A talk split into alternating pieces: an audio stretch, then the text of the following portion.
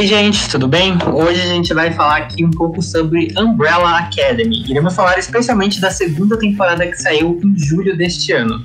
Umbrella Academy é uma série sobre super-heróis baseado nos quadrinhos feitos por Gerard Way, e a primeira temporada que saiu ano passado conta a história dos irmãos que nasceram no mesmo dia, no mesmo ano, e que eles têm poderes especiais. Eles foram comprados por um milionário louco e treinou eles para criar a Umbrella Academy. É, a primeira temporada terminou com um super cliffhanger, que foi a lua sendo destruída e os nossos irmãos queridos pulando para o passado. Então hoje a gente veio aqui comentar um pouquinho mais sobre o que acontece e o que a gente achou dessa segunda temporada. Então já vou avisando que terá muitos spoilers. Então se você não viu e você não quer saber o que vai acontecer, então não esteja aqui. Pra falar um pouco com a gente, a gente tem aqui o Lucas. E aí, pessoal, tudo beleza? Vamos aí bater um papo super legal aí dessa série maravilhosa que chegou aí na Netflix.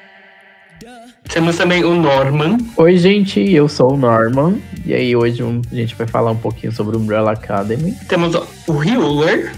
E aí, pessoal, tudo bom com vocês? Vamos aí debater sobre essa série incrível e vamos falar um pouco sobre viagem no tempo e um pouco da década de 60 ou 50, se não estou enganado. E também temos Bruna. Olá, pessoal. Vamos aí falar sobre bagunça na linha temporal. Sei.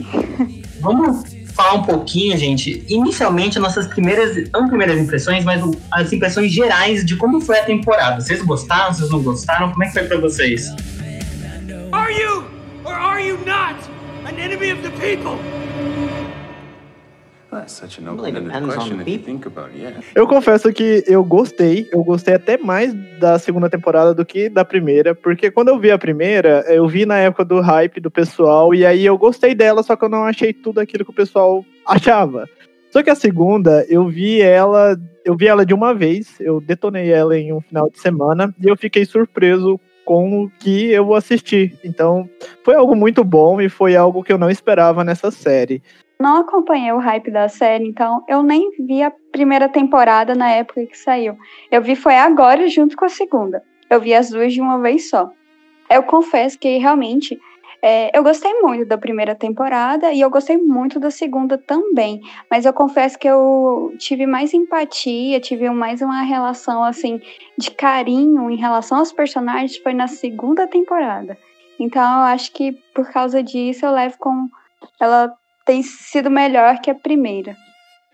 É, para mim também é muito do que a Bruna disse. A segunda temporada ela aprofunda um pouco mais os personagens que dá uma empatia melhor em relação a eles, principalmente de personagens que eram meio chatos na primeira temporada e e ver a Ellen Page em qualquer coisa é muito bom, né? Então foi, foi, foi demais a segunda temporada. Eu também ali peguei a segunda temporada e maratonei. Eu acho que eu acabei em dois dias. Gostei bastante da segunda temporada, achei bem melhor do que a primeira, principalmente ali pelo desenvolvimento de alguns personagens. Os cinco e a Vânia continuaram sendo meus personagens favoritos ali. E eu continuei odiando o Luther. Mas ele. eu não consigo. O Luther não me desce. O personagem do Luther é muito chato. Tanto na HQ como na série, ele é muito chato. Mas é isso, né? É o que tem. É, eu acho que vou concordar com todo mundo. Eu gostei muito mais da segunda. Apesar de que a, a primeira é muito legal. Só que, como ela serve como introdução, né? Tem todos aqueles aspectos que já espera que vai ter. Então a segunda tava, ok, o que, que, eles vão fazer agora? Então eu tava até um pouco mais animado para ver o que, que ia rolar na, na segunda temporada. Eu acho que até eles arrumaram muitas das coisas que estava errado na primeira. Por exemplo, você falou que o Luther tá, é, é, insuportável no geral. Até concordo. Mas ele tava tão melhor nessa temporada. É tipo, parece que eles ouviram todas as críticas dos personagens que não deram certo, ou de coisas que não deram certo na primeira, e nessa segunda eles melhoraram. Tanto é que é muito engraçado, porque tem toda essa ideia de recomeço e refazer as coisas na segunda temporada com eles voltando no tempo. E parece que, ok, vamos tentar fazer a primeira de novo, mas arrumando tudo que na primeira não deu tão certo. E assim, eu gosto muito da primeira. Então a segunda foi realmente assim espetacular. Ai, gente, só pra, só pra complementar o hater dos irmãos, eu, eu odeio o Luther também e o Diego. Gente, eu acho ele insuportável. Que eu, nossa, eu acho muito maça, maçante. E que, nossa, personagem chato. Na segunda temporada, o, o Diego tá bem chato mesmo. Junto com junta o Luther e os dois, pra mim, Olha, eu discordo, porque, assim, na primeira temporada os dois são muito insuportáveis, porque o Luther fica com aquele lance de, ai, meu pai viu na lua, tem alguma coisa por causa disso, não sei o que, meu pai, meu pai. Aí o Diego tem aquele, assim, putz, o meu pai foi um homem horrível e papapá. Na segunda temporada, o Luther já é um cara mais assim, tipo assim, ele já sabe que o pai dele não enviou, enviou pra nada, ele tá sem, sem perspectiva, então ele tá só lá vivendo o, o, o amanhã. E o Diego, ele realmente ele continua com aquela teoria de conspiração e pá, mas eu acho que o Diego melhora bastante.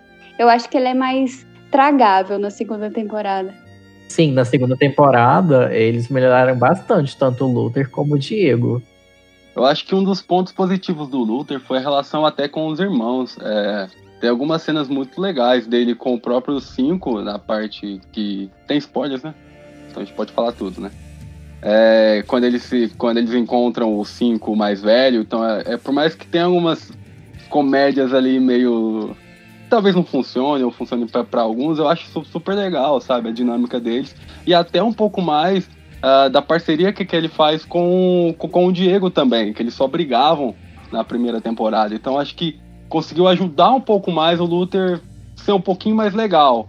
Só que a própria personalidade dele acaba não ajudando tanto, né? Mas eu acho que esse é o ponto que deu certo, né? Que vocês estão comentando. Tipo, eu acho que a primeira eles eram tão difíceis porque esses dramas deles eram levados muito no sério e no pesado, assim, ai meu Deus, que tristeza. E nesse eu acho que eles apelaram um pouco mais pra comédia, ou até meio ridicularizando as personalidades deles, levando a um certo extremo, que eu acho que funcionou. Porque assim, o Luther é o que mais precisava ser arrumado. Eu acho que eles devem ter passado, tipo, o dia lendo os comentários. E eu acho que o Luther também é aquele caso Thor da vida. É muito sério, é muito paladino, é esse arquétipo do correto. Então, essa temporada, eles meio que abraçaram os, os defeitos do Luther e fizeram ele, tipo, trabalhar isso. E é até engraçado que teve essa união do Diego e do Luther, porque eram os personagens mais odiados da primeira temporada. Então parece que eles uniram os dois nesse, nessa, nessa comédia romântica. e aí eles ganharam esses traços mais exagerados que até funciona. No entanto, para mim o Diego tava. O Diego tava muito irritante essa temporada, mesmo assim, sabe? Mas eu, eu até acredito que ele fica tão irritante que acaba ficando legal, saca? Essa questão dele querer, querer salvar o presidente toda hora, toda hora, toda hora. Meu Deus do céu. Parece que as pessoas não aprendem que não pode mexer, na linha temporal. O cara quer salvar o John Kennedy. Oh, meu Deus do céu.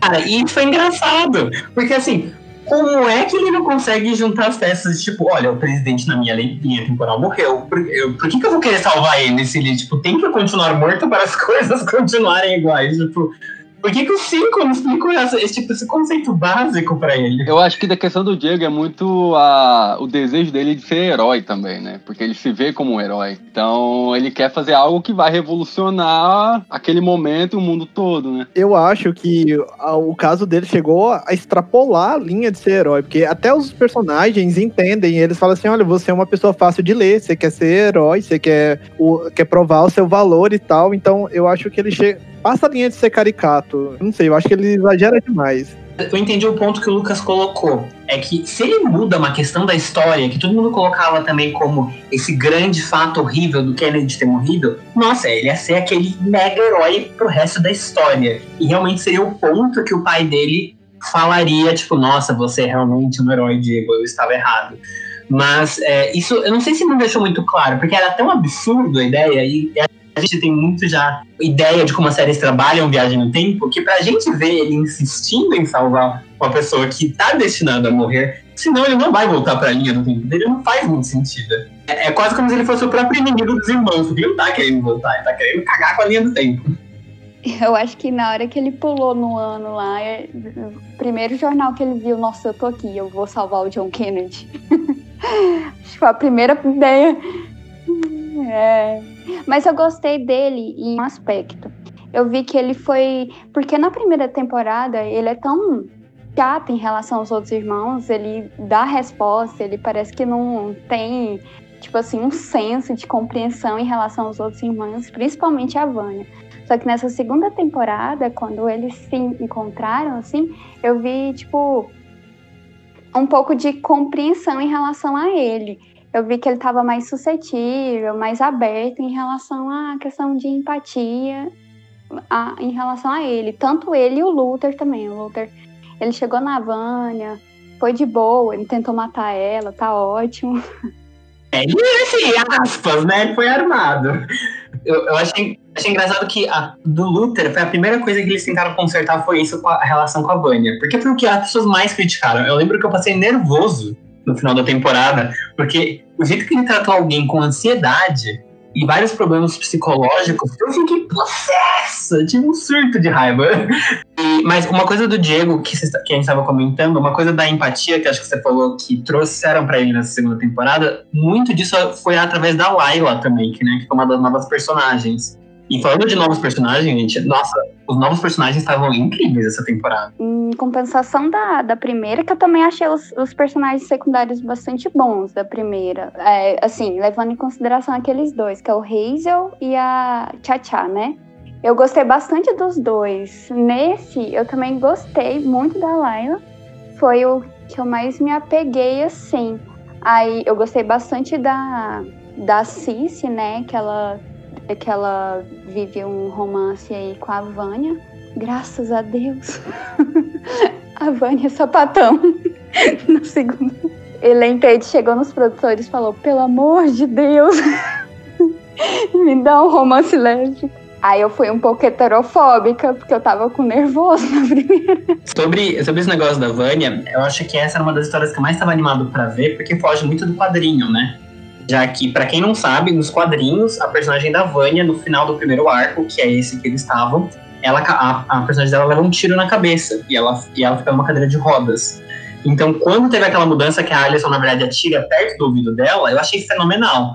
Porque dá um, todo um outro valor simbólico de irmãs que se protegem, se cuidam. Ainda mais quando tem esses irmãos que estavam, tipo, ignorando o sentimento dela. E eu tava muito querendo ver o que, que eles vão fazer agora, já que vão pular todo aquele, arco dos quadrinhos, sabe? Então foi um arco muito legal de se ver. Eu acho que eles trouxeram muitos elementos legais. Acho que a Ellen Page estava bem mais confortável, né? Fazendo também uma pessoa dessa sexualidade lá.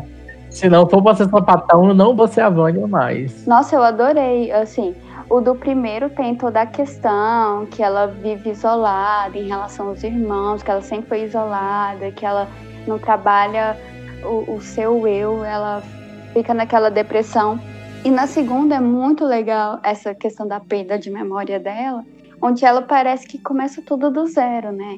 Que ela não vive aquela pressão de, de isolamento. Aí ela começa, aí a gente realmente vê que pessoa ela seria se caso tivesse sido tudo diferente. E ela é totalmente diferente, é mu foi muito gostosinha esse arco da Vânia. Ela, para mim, assim, até que eu não tinha gostado muito, assim, ela não era dos meus preferidos, mas agora ela é porque eu realmente eu adorei esse arco dela. Uma coisa bastante interessante em relação até a segunda temporada com o arco da Vânia é também com os irmãos mesmo. Que nem, é, como vocês até falaram, que na segunda temporada ela era sozinha, não tinha nenhum irmão perto. Por mais que a Alison ela era um pouco mais próxima, mas ainda assim era distante. Aquela cena daquela que todos eles entram no carro com ela para ir até a fazenda é espetacular, sabe? Porque, assim, por mais que você quer aquilo, querendo ou não, eu mesmo, eu, eu não esperava, sabe? Não sei se eu tava tão focado dentro da, da, da história, assim, não tava pensando alto, eu não esperava que os irmãos entrariam no carro e iam junto. E foi uma das cenas super, super legais, assim, de mostrando a, o amor que existe entre eles mesmos, saca? We brought the end of the world back here with us. Oh my god, again? All of you knew? Why am I always the last one to find out about the end of the world? God, my cult is gonna be so pissed. Five? I told him we had until 2019. We have until Monday. Aproveitando que a gente já tá falando dos arcos que a gente gostou, a gente já deu um pequeno spoiler, vamos falar quais são os nossos arcos favoritos, né? Porque a Umbrella Academy tem isso de, tipo, tem, tem todos os irmãos lá, só que cada um tem seu arco particular, né? Então a história segue muitos arcos de história que às vezes se envolvem ou não. Então eu queria saber, gente, qual foi os arcos dos irmãos que vocês mais gostaram e por quê? Bom, o arco que eu mais gostei foi o arco da Vânia, pela questão que a Bruna mesmo falou, né? Que a gente vê um pouco como seria a vida dela se não tivesse passado por tudo que ela passou. E a Ellen Page, ela, ela tem um carisma tão bom, qualquer personagem que ela faz, eu acho que a gente cria um pouco de empatia. Mas eu achei interessante também de ver essa relação, porque não é algo que geralmente é abordado nesse tipo de série. E eu gostei também do arco dos cinco, porque a gente vê o, o, peso que ele tem que carregar por causa dos irmãos. Tudo bem que é uma criança e tem toda aquela coisa é, dele trabalhar com aquela. Eu esqueci o nome daquela entidade lá que controla. Entidade não, aquela empresa que monitora a linha do tempo. Mas eu achei um arco interessante, que a gente conseguiu ver mais camadas dele, além de um velho ranzinza no corpo de uma criança. Eu, em relação aos arcos, eu gostei bastante. Acho que o meu preferido foi da Alison, porque a Alison, diferente da primeira temporada, ela se desgarra um pouco do Luther e não tem muito trabalho em relação à relação dos dois, que ficava muito uh, é, frequente na primeira temporada. Na segunda, ela trabalha ela sozinha e ela já chega num tempo onde tem a questão do, do da segregação, do racismo, e ela já impacta em relação a isso. Ela já entra num bar que só aceita brancos e ela já se envolve na luta em relação ao movimento negro. Eu acho isso espetacular, o arco da Alison, e traba trabalhando ela de forma assim, solo. Eu gostei muito. Aí eu, também é, vi que o uso de poder dela, se ela usa muitas e muitas vezes, acaba se tornando vício. Aí eu, eu vi que por isso que ela se impede de estar tá usando aquilo frequentemente. Assim, eu realmente gostei muito do arco dela e eu gostei bastante do arco do. Não, não é questão do arco. Não, é questão do arco sim. Do, do Klaus e do Ben. Eu gostei muito da, do trabalho dos dois juntos. É uma dinâmica muito muito boa, muito agradável. E eu gostei muito, muito do Ben dessa tem, da, nessa temporada. Me deu uma dorzinha no coração lá no último episódio lá em relação a ele. E gostei bastante. É isso. E da Vânia também. Nossa, eu gostei de quase todos, mas o da Vânia, da Vânia coloca na lista também, que eu vi um outro aspecto dela que eu gostei bastante. E é isso. É, só complementando o que a Bruna falou. Nossa, realmente, os outros arcos também são bons, mas é aquilo lá que a gente disse, né, no começo do, do podcast. É, dessa temporada, todos eles tiveram arcos melhores, mas eu só queria falar o negócio da Alison, que eu fiquei muito encucado, é, indignado. Foi a questão dela ter chegado e dela ter. Tipo, não teve impacto ela ter deixado a filha dela, e aí a gente, ela foi sentir falta da filha dela só lá no final da temporada. Ela, nossa, eu tenho uma filha aqui, deixa eu ver se tá tudo bem com ela. E ela já chegou e já casou de novo, assim, e tipo, a filha dela tem um pai, ela tinha uma família, e é, eu, falo, eu falo só assim, porque os outros personagens, é, eles tiveram, pelo menos demonstraram maior o impacto deles estarem naquela linha do tempo. Aí o dela foi tipo assim, não, eu superei, eu construí uma nova vida, e só no final que ela fala, ah, é minha filha, deixa eu ali correndo pra ver se ela ainda tá viva. Mas enfim, isso não é algo negativo, é só algo que ficou me chamando a atenção a temporada inteira. Sabe assim, gente, será que ela não vai lembrar que ela tem a filha dela e tal? O 5 fala isso. Eu sei como é ficar preso numa linha do tempo, tipo, que você não te conhece ninguém. Você meio que se adapta, você acha que você nunca vai embora. Então você constrói uma vida, né? Você tem que fazer algo para se manter sã. Eu levei em consideração porque como ela já havia tido, tipo, ela tava lá dois anos, ela tinha casado há um ano. Então eu pensei assim, a mulher tá um ano, no começo ela tava totalmente muda, né? Ela tava um ano lá, então provavelmente ela desenvolveu toda a questão do luto, da perda, de não ver a filha, e ela é igual, é igual o Pedro disse, a expectativa de começar uma vida nova, porque não tem expectativa nenhuma de voltar.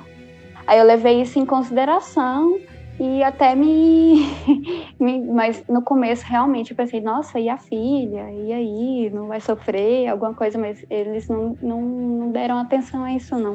Ah, mas também tem uma questão, tipo, se não mostraram pra gente, não quer dizer que também ela não sofreu, né? E, porque eu acho que a. Até ela, ela como, como a Bruna também falou, é, ela e o Ben foram, foram os dois arcos que eu mais gostei, assim. O Ben uh, pela relação dele com o Klaus, que é bem, é bem descontraído e descontraída a relação dos dois, e também pela importância que deram no, no final para ele, para além de ajudar a irmã. Então, esse lance. Esse lance dos irmãos, sempre quando eles estão se ajudando, é algo que eu, que eu particularmente gostava bastante. E é muito bonita a cena final dele. É, um, é, é, é um dos arcos que eu, que eu mais gostei. Agora, o da, o da Alison, eu acho que. Uh, o que eles quiseram trazer foi mesmo a questão de você ser negro em Dallas naquela, na, naquela época. E uma coisa que eu, que eu meio, sei lá, eu fiz uma, uma analogia, se você assim pode dizer, que o fato dela não ter, não falar na, na, na, naquela época, era o fato, eu acho que uma relação dos negros não terem voz na, na, naquela época em Dallas também. Então é, eu acho que foi algo que acrescentou ainda mais para mim, particularmente, a, o arco dela na série. Então, aos poucos que, que, que aquele grupo, que a população negra consegue ter voz, é onde ela volta a falar e utilizar o seu poder também. Então, que, por, por, mais que ela tinha essa questão de não usar o poder pro, pro marido não ficar sabendo e tudo mais, é, fazer essa analogia acrescentou ainda mais a personagem para mim, quanto na série, sabe? Falando dos arcos que, que eu gostei, bom, já entreguei que amei o arco da Vânia. É, e eu também adorei o arco da Alison. Eu acho que foram meus dois arcos favoritos. Eu até gostei do Ben, mas acho que eu esperava um pouco mais. Só que o da Vânia e da Alison pra mim foram perfeitos, porque eles fizeram muito daquele conto grego, né? Do é Sísifo, Cícero, uma, não é Cícero, é Sísifo, uma coisa assim, que é a ideia da, tipo, o cara que vai rolando a pedra pro topo da montanha, aí a pedra cai, ele volta e precisa começar a fazer isso de novo. Porque eles estão basicamente voltando tudo, né? É, deu tudo errado. Ok, a pedra caiu, explodiu a lua e a gente, todo mundo morreu. Vamos tentar refazer isso. Aí eles descobrem que mais uma vez vai tudo explodir tudo vai dar errado. Só que dessa vez são jogados novos elementos, né? Elementos para trabalhar, porque eles já sabem o que tá de errado com eles. É, e a, porque foi apresentado tudo na primeira temporada.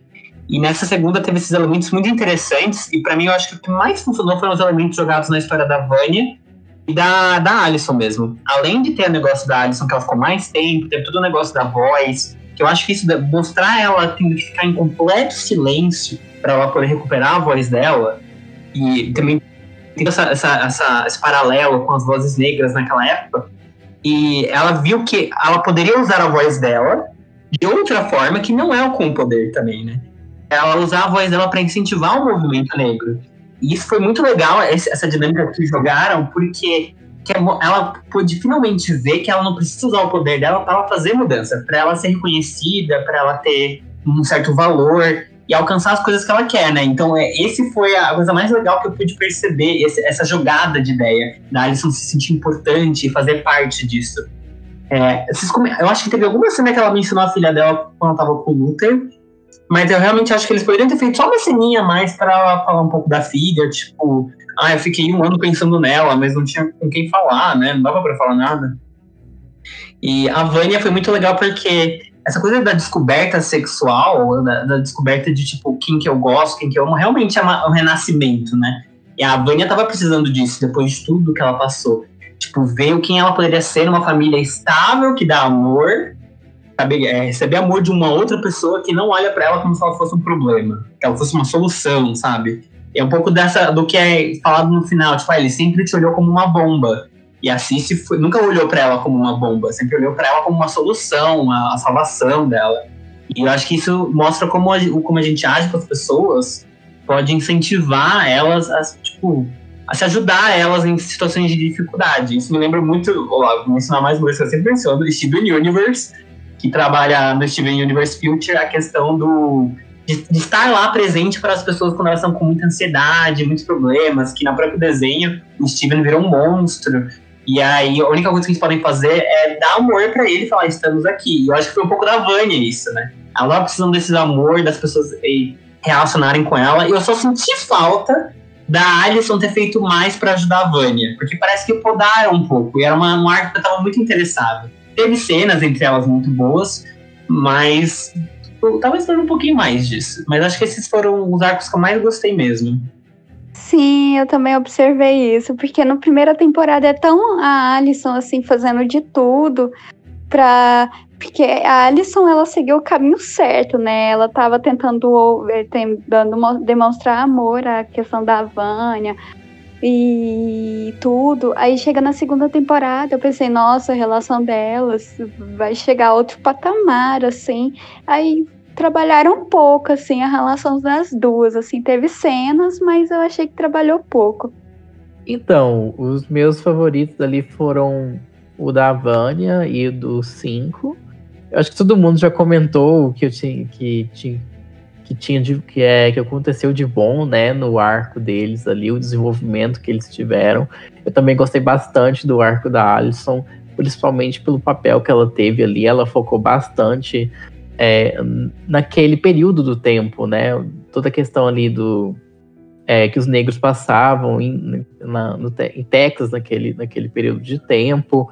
Ela viveu bastante aquilo ali e todo aquele uh, desenvolvimento dela ali é, serviu para contornar é, toda a questão da filha dela, porque assim, ela se focou tanto em tentar ajudar o pessoal naquele tempo que não acabou sobrando tempo ali para ela pensar na vida antiga, eu acho. Por isso que não focaram tanto na parte dela ter uma filha. Mas no, na questão da Vânia também, eu gostei bastante dela tá vivendo ali uma vida que ela não viveu no passado, né? Foi até bom colocarem ela com amnésia para ela recomeçar do zero, né? Eu gostei bastante dessa ideia que colocaram. E principalmente de toda a relação que ela teve com a Cícia, eu adorei. O 5, eu gosto dele desde a primeira temporada, então eu não tenho assim, não vi nenhum defeito na, no arco dele da segunda. Vanya, do not test me right now. That's funny, because I was just about to say the same thing. A gente falou muito sobre o que, que a gente gostou, tá? Tipo, a temporada parece até perfeita para quem tá ouvindo.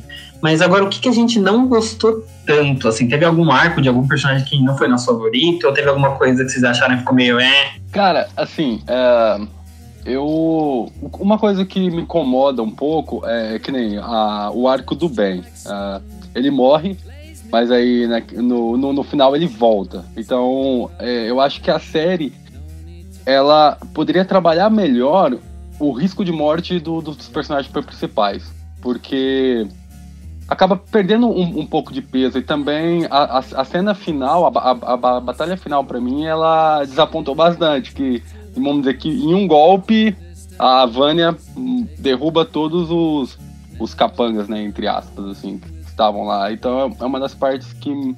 Duas partes assim que me incomodam um pouco, essa decisão de roteiro. Mas, cara, é, entre, brincando um pouco, mas é uma coisa que me incomoda desde a primeira temporada é o corpo do Luther, mano. Cara, aquela almofada que ele usa no peito não cola, cara. Não cola, cara. Eu, é, sei lá, é, é, legal. Tipo assim, a série tem uma pegada meio bizarra que é bacana e tudo mais. Mas sei lá, será que um, um CGI não melhorava aquele não? Porque, cara, você olha pra, aquilo ali e você fala que ele é um travesseiro, tá ligado? E na moral, é algo que me incomoda muito. Realmente é bem feio, mas eu acho que eles ficaram sem ideia do que fazer, porque na HQ, o corpo dele é de um gorila mesmo. Ele tem a cabeça de um humano num corpo de, de gorila monstro. É uma coisa muito feia também. Eu acho que o pessoal não teve ideia do que fazer ali, não.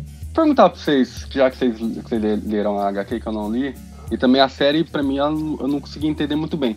Uh, o Luther, ele é forte, ou ele é resistente, ou ele é os dois.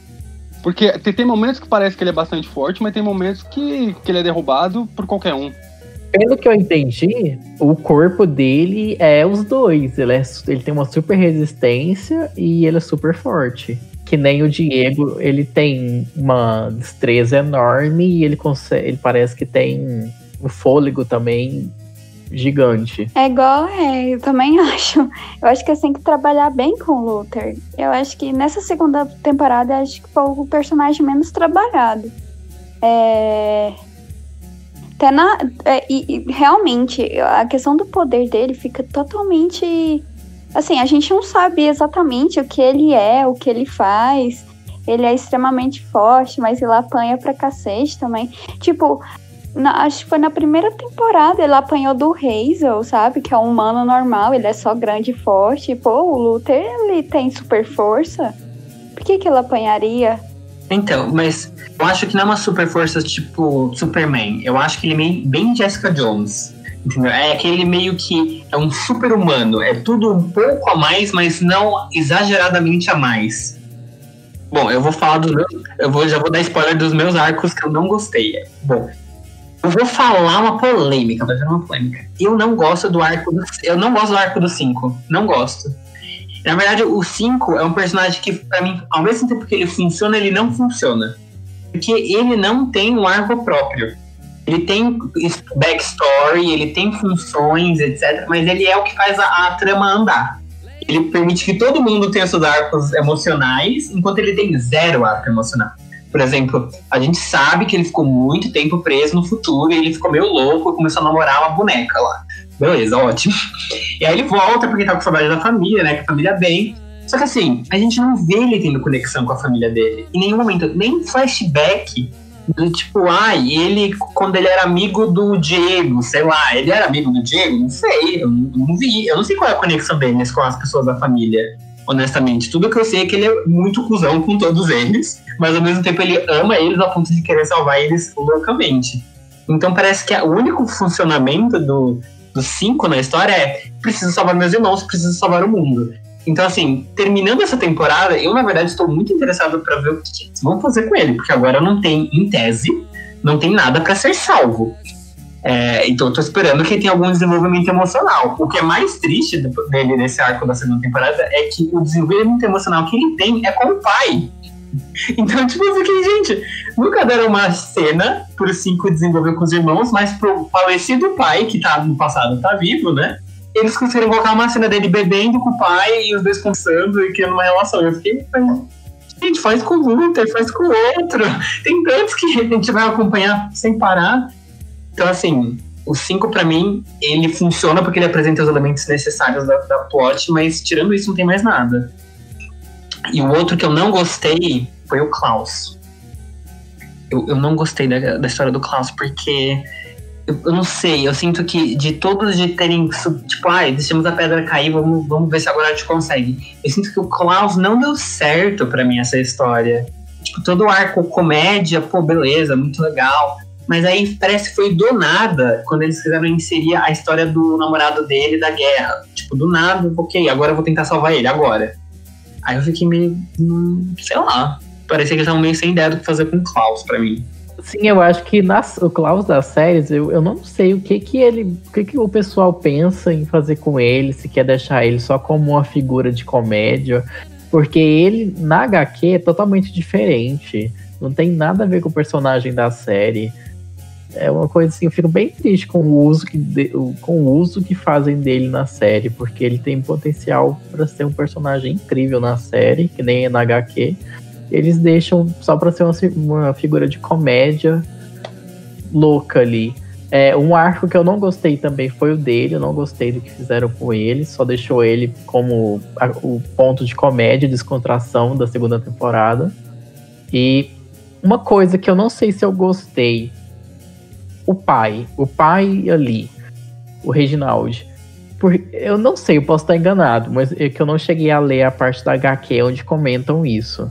Mas o que eu lembro é que, na verdade, o que parece ser alienígena ali é o monóculo que o Reginald usa, e não o Reginald em si. Eu posso estar enganado. Eu acho que é, ele sim. Eu, eu lembro de, ter, de ter lido quando eu tava, quando tava vendo que ele era, ele era alien sim, mas não chegava a mostrar a aparência dele. Não, mostrava um pouquinho assim.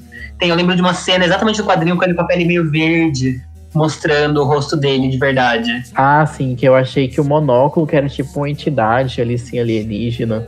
Então é ele mesmo que é, que é o, o, alienígena ali, então. É, eu acho que. Eu não sei se é na primeira temporada que tem a cena dele lá no planeta dele, que eles soltam uns negocinhos na atmosfera lá, que parece aquela luzinha que a Vânia solta na boca do menino quando ela vai ressuscitar ele, inclusive.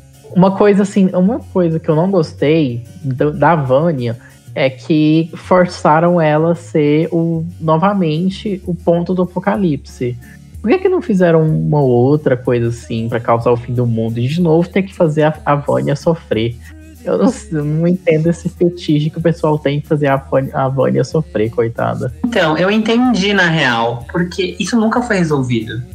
Nunca li, ah, eles, nunca tiveram, eles nunca lidaram com qual é o problema da Vânia, que é o abuso e o maltrato que ela teve na infância. Então, obviamente, ela ainda era bomba. Porque no final das contas, ela tem tudo aquilo para trabalhar. E é bem isso que eu mencionei do conto grego. Eles voltaram para a mesma situação, tudo de novo. Às vezes eles estavam achando que não era, mas era, porque eles têm que lidar com tudo que eles não conseguiram lidar na primeira temporada. Ficou tudo mal resolvido. E essa segunda, eles conseguiram trabalhar todos os problemas que eles estavam tendo. Então, tipo, termina até com eles mais unidos como família, né?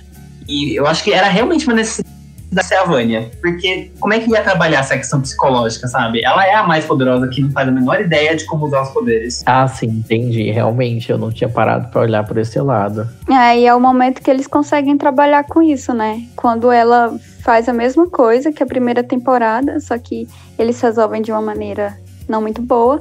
Mas nessa segunda, tipo, o Ben vai lá e conversa com ela, sabe? Trabalha isso, sabe? Fala que tá com ela, que ama ela, essas coisas.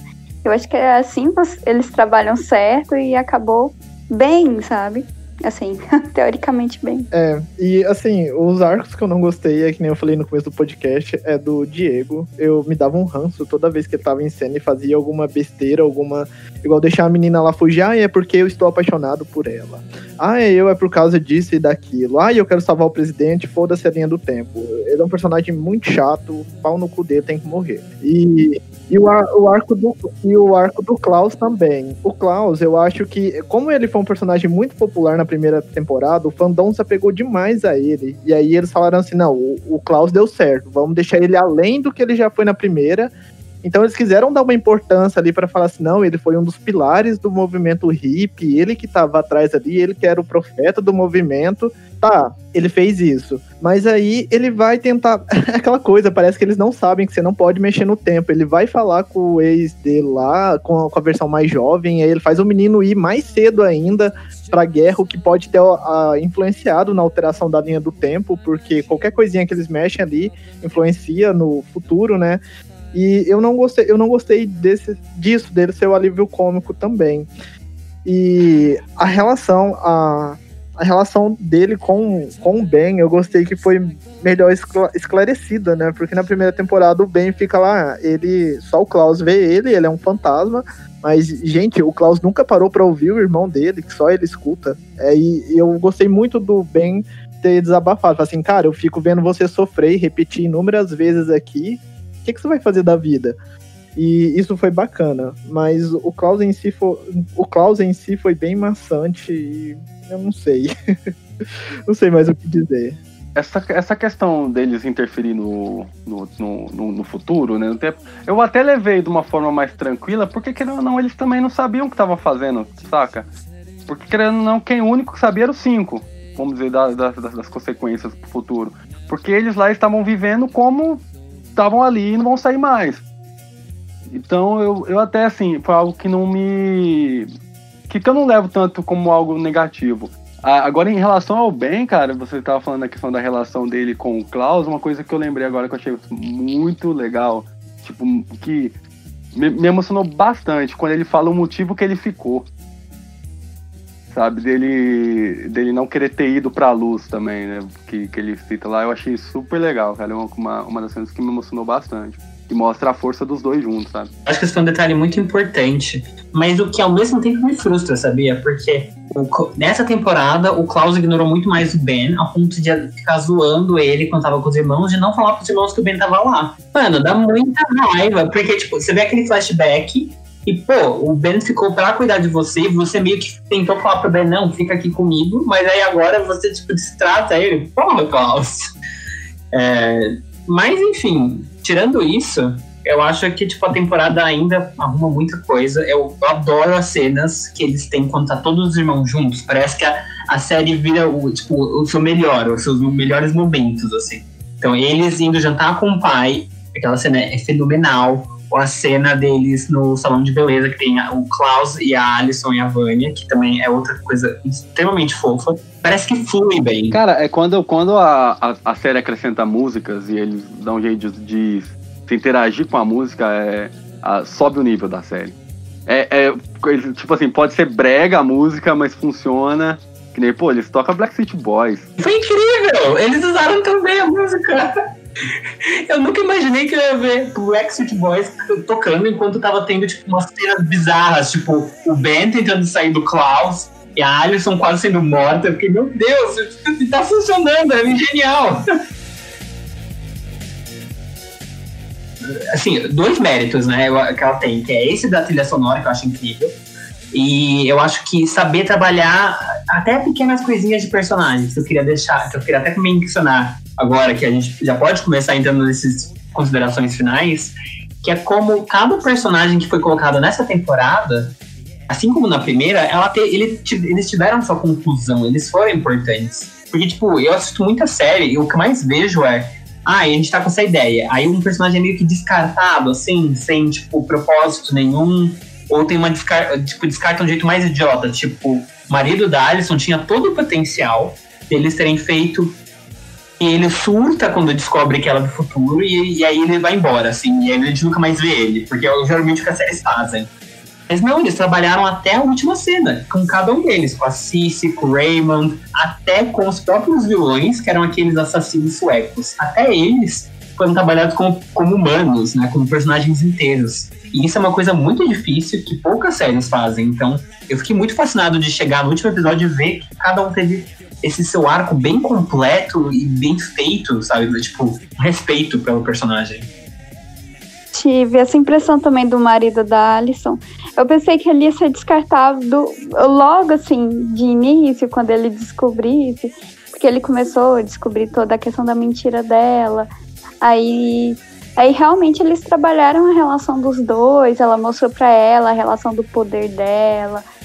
Eu, é, teve aquela cena que ela vai na cafeteria e, e ela usa o poder é, para acabar atingindo o, o, cara lá, o atendente.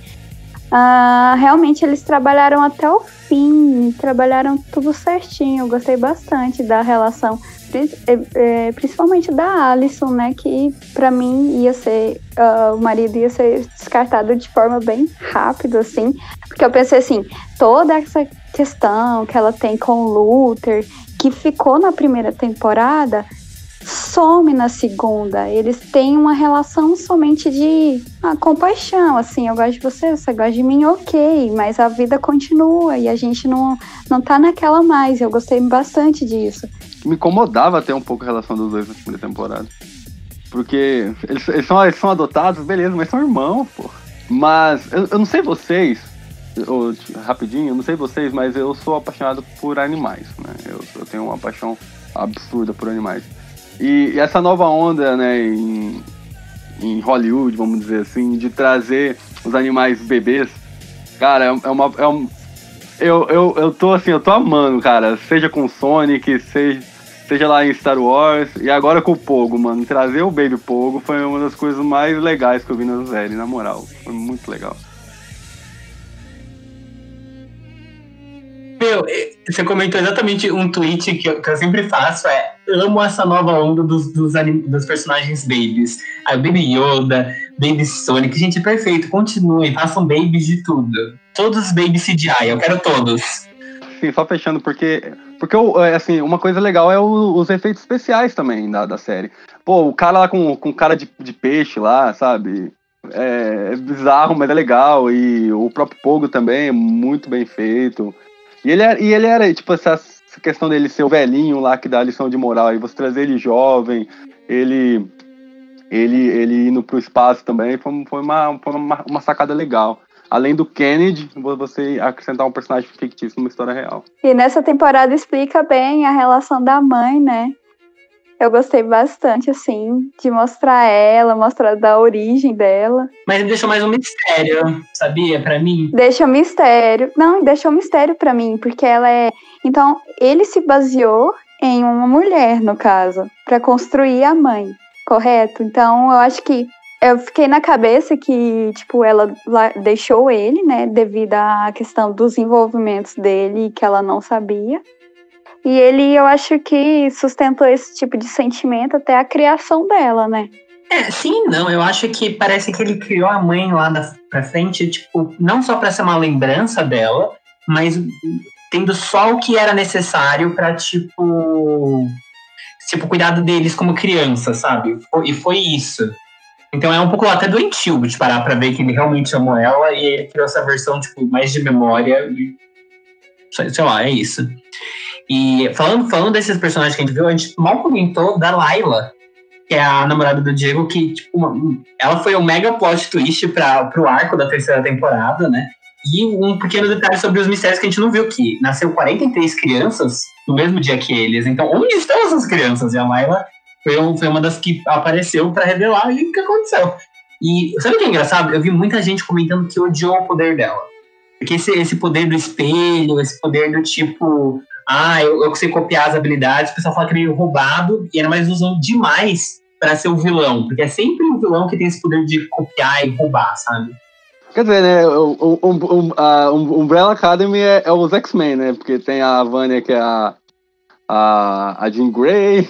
Ah, mas é super legal, pô. Oh, eu, o, o arco. Eu, eu, tem uma cena dela que eu acho muito legal, é quando ela vai ajudar os cinco e deixa o, o Diego pra trás, naquela cena que eles estão lutando. Eu acho muito legal. Né? Ela ainda fala que vai ajudar porque ela era, é uma criança, né? Mas assim, só, só, só, corrigindo, o poder dela não é o mesmo da vampira, porque o da vampira tem um outro nome lá, que é o poder do toque, o dela é mimetização, que é meio imitar qualquer um que tá próximo.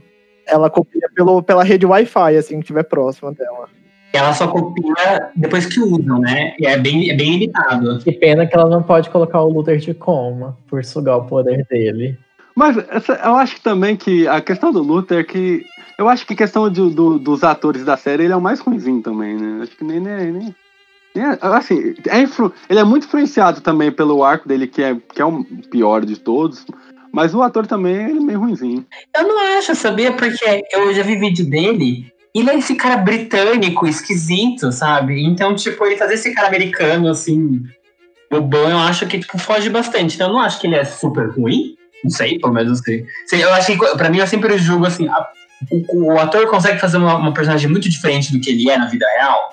Se sim, então ótimo. Por exemplo, eu adoro a Ellen Page, gente, mas se você vê a entrevista Ellen Page, ela parece a Vânia.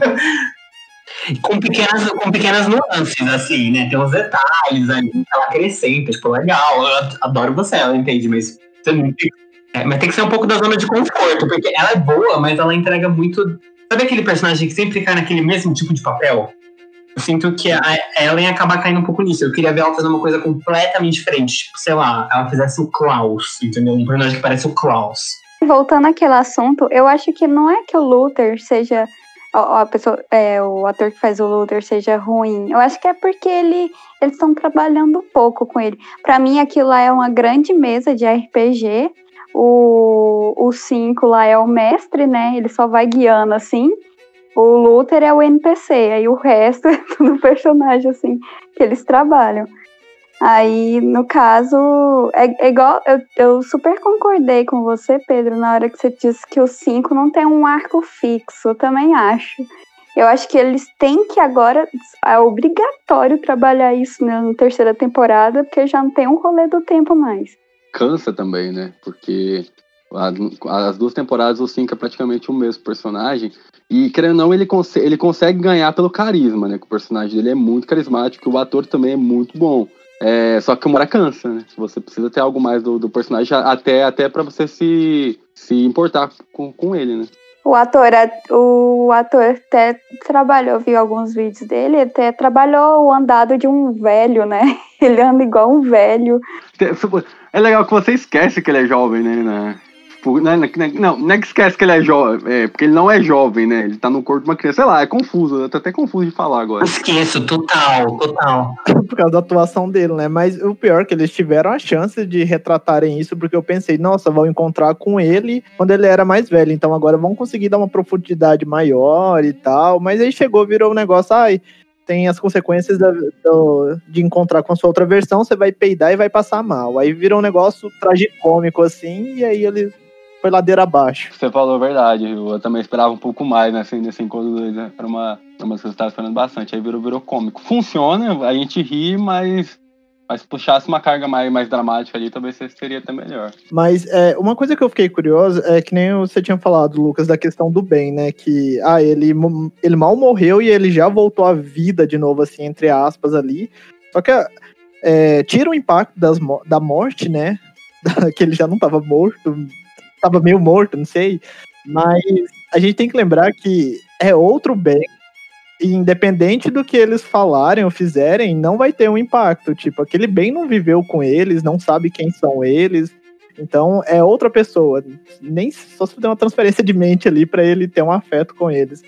Mas eu achei interessante é a questão que eles divergiram dos quadrinhos. Todo mundo já viu que aparece um a Spiral Academy, que é uma outra equipe, porque acontece? O pai deles viu que eles são um time de bosta, então ele falou assim: eu não vou adotar esse pessoal de novo, olha o que, que eles viraram. Então ele decide criar outras crianças para fazer os soldados perfeitos aos olhos deles.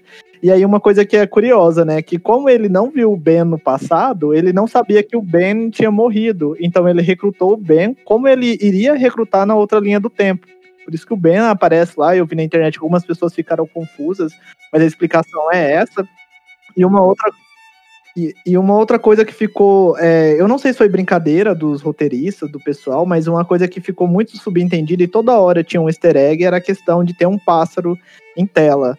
É, eu acho, não sei, eu vi uma crítica que o pessoal tava falando. Toda hora tinha um adesivo de um pássaro, como se fosse aquele pássaro dos jogos vorazes, no, ou num poste, ou na, numa parede, ou tinha uma pichação. O menino no final termina a temporada flutuando um pássaro lá também. E aí eu fico assim, será que tem ligação com o Sparrow Academy? Como será que eles vão linkar isso? Que...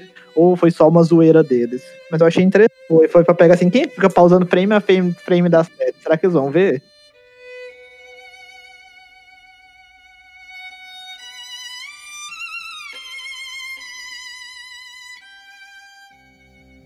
É, bom, é, vamos agora então, gente, já foi bastante caminhar para nossas considerações finais e até falar o que, que a gente está esperando da terceira temporada, né?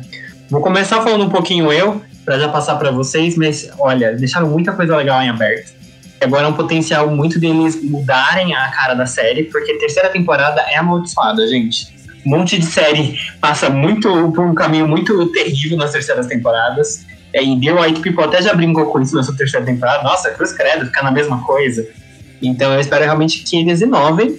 E eu tô até ansioso porque eu acho que talvez a gente tenha uma versão crescida da, desse menino que a Vânia passou os poderes. Porque não adianta ela só ter passado os poderes e ficar por isso mesmo. Ele tem muito poder agora. Eu acho que até a ideia dele estar tá flutuando o pássaro é essa ideia que a gente vai ver ele na Sparrow Academy. E também, o que eu sei um pouco sobre o Hotel Oblivion, que é a próxima história que eles vão querer adaptar, é que envolve um pouco de outras dimensões, né? Tem até um hotel e um super-herói que guarda ela. Então, tô, tô animado para ver, porque vai ser um grande pulo para outras coisas. Sim, eu tô bastante animada em relação à terceira, até pela linha temporal, né? Porque a gente não sabe que tipo de linha temporal eles vão fazer. Não, não sabe se vai fazer tipo Vingadores ou, ou vai a gente já deu para sacar que eventos do passado causam consequências no futuro. Isso a gente já conseguiu ver, mas assim, gostaria de saber mais em relação à linha temporal, acho que eles não vão explicar também. É, realmente eu tô curiosa para saber o, o que eles vão fazer com o 5. Ele vai fixar num arco, ele vai deixar de ser tão dinâmico e, e fazendo todo o trabalho e tentando por tudo salvar os irmãos. Agora eu acho que ele vai se acalmar, espero. É, é isso. É isso que eu espero. espero um bom, uma boa temporada, por favor. Eu também espero que desenvolvam bem a questão dos cinco não ter um arco, né? Eu espero que deem um arco fixo para ele, deem algum objetivo de vida para ele, além de guiar os irmãos. E eu tô bem curioso para ver se eles vão colocar as novas pessoas ali com poderes, né? Porque já tem a, a Layla e, e como vocês falaram, né? Tem mais gente, teve muitas crianças ali com poderes, então seria bem, bem interessante se eles trouxessem na próxima temporada. Principalmente é, aquela, aquele menininho que, a, que aparece com poder de levitação ali pra, que a Vânia acabou passando aquela luz para ele lá e ele termina a temporada é, levitando o, o, pardalzinho lá. Então eu tô bem curioso pra ver se eles vão chegar a trazer na terceira temporada ou só jogou aquilo lá e pronto. Então, mas assim, só pra entrar um pouquinho na questão do, do garoto, ele teria que ter o quê? Uns 80 anos, não? Se fosse em 2020. Porque era na década de 60. É, É, 1960, é, deve que ele já tá com uns mais de 10 anos, realmente. Vai estar tá bastante velho. Olha, eu tenho uma teoria, momento, momento ei nerd. é, maybe, talvez, né? Eu tava olhando para ver as comparações com os quadrinhos e com aquele time novo, porque eu fiquei muito curioso com aquelas silhuetas e fui ver. Nos quadrinhos eles foram apresentados recentemente, tanto que a série ela vai passar os quadrinhos já agora, então eles vão tomar alguns rumos diferentes. Já era um pouco diferente, mas vão diferenciar ainda mais. Igual nos quadrinhos, nos quadrinhos esse time não tem relação desse rolê de viagem no tempo. É só um outro time que apareceu lá no, no meio no meio das missões deles e eles ainda estão sendo explorados. Eles só apareceram poucas vezes. E tem um personagem que ele é como se fosse um cubo de energia e ele aparece no final da série.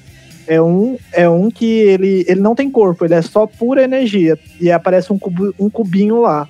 Talvez esse menino que tá com os poderes da Vânia, quem sabe ele transcende a forma física e vira pura energia e tá lá. E é a origem da Sparrow Academy, já que ele tá carregando o símbolo dela ali no final do episódio. Se eu acertar ano que vem no próximo podcast, a gente fala sobre, mas eu pensei na hora sobre isso. Mas assim, só para fechar então sobre o que eu espero, é. Umbrella Academy a gente não pode levar em consideração essas coisas lógicas, né? Porque ela é bem ilógica. Mas é, eu concordo com vocês e eu quero ver, eu quero ver mais dessa interação. Eu acho que vai ter uma coisa bem de embate entre, entre times ali no começo e como eles são mais despreparados para a luta, eu acho que vai ser algo bem bacana. E eu não sei, eu acho que é bem inesperado. Eu quero, eu quero que aconteça isso que o Pedro falou, deles mexerem com multiversos e atuarem mais como um time. E, já, e não quero que eles fiquem remoendo os traumas deles de novo, porque já foi duas temporadas e bola pra frente, vamos falar de coisa nova agora. É, eu só até falando da questão ilógica deles, uma coisa que eu sempre reparei na série é eles não se importam em explicar a viagem no tempo at all, né? Tipo, tem uma agência do tempo e como é que ela ficou quando eles alteraram a linha do tempo? Teve uma pequena dica, né? Que o Diego tava lá e o cara falou assim: ah, o, é, a explosão nuclear acontece daqui dois dias, isso não era para acontecer. Aí o cara fica: não era para acontecer? Então talvez eles sejam super afetados, a agência do tempo que acontece e a linha só se refaz. Então, assim, talvez explorem mais, mas conhecendo o Umbrella Academy talvez não entre muito profundamente, porque eles estão mais pelo estilo, pelo, pela diversão e pelas bizarrices, né? Eu, eu, vou concluir aqui falando que, cara, assim, eu não. Eu não espero muito de. de histórias de super-heróis, tipo de coisa. Não, não, não sou tão crítico em relação a isso. Mas o que eu queria muito, muito ver, cara, que eu, é o embate da, da, das duas equipes, cara. Uma coisa que eu torço bastante para, para ver. Eu, eu queria ver as, as equipes se enfrentando, talvez eles perdendo no começo e eles buscando essa união para eles conseguirem vencerem esse outro grupo, talvez, talvez pode ser algo interessante para a próxima temporada. E acho que é isso. É isso. Não, não, não vou esperar muito não para que a terceira temporada me surpreenda. Bom, gente, então acho que a gente já falou bastante. É, se vocês gostaram de Umbrella Academy, leiam também nossa crítica, que foi escrita pelo Lucas, que está aqui, que está lá no site do Otageek. E vamos encerrando por aqui, né? Vamos ficar aguardando para ver o que vai acontecer. Então é isso, gente. Vamos dizer tchau. Tchau!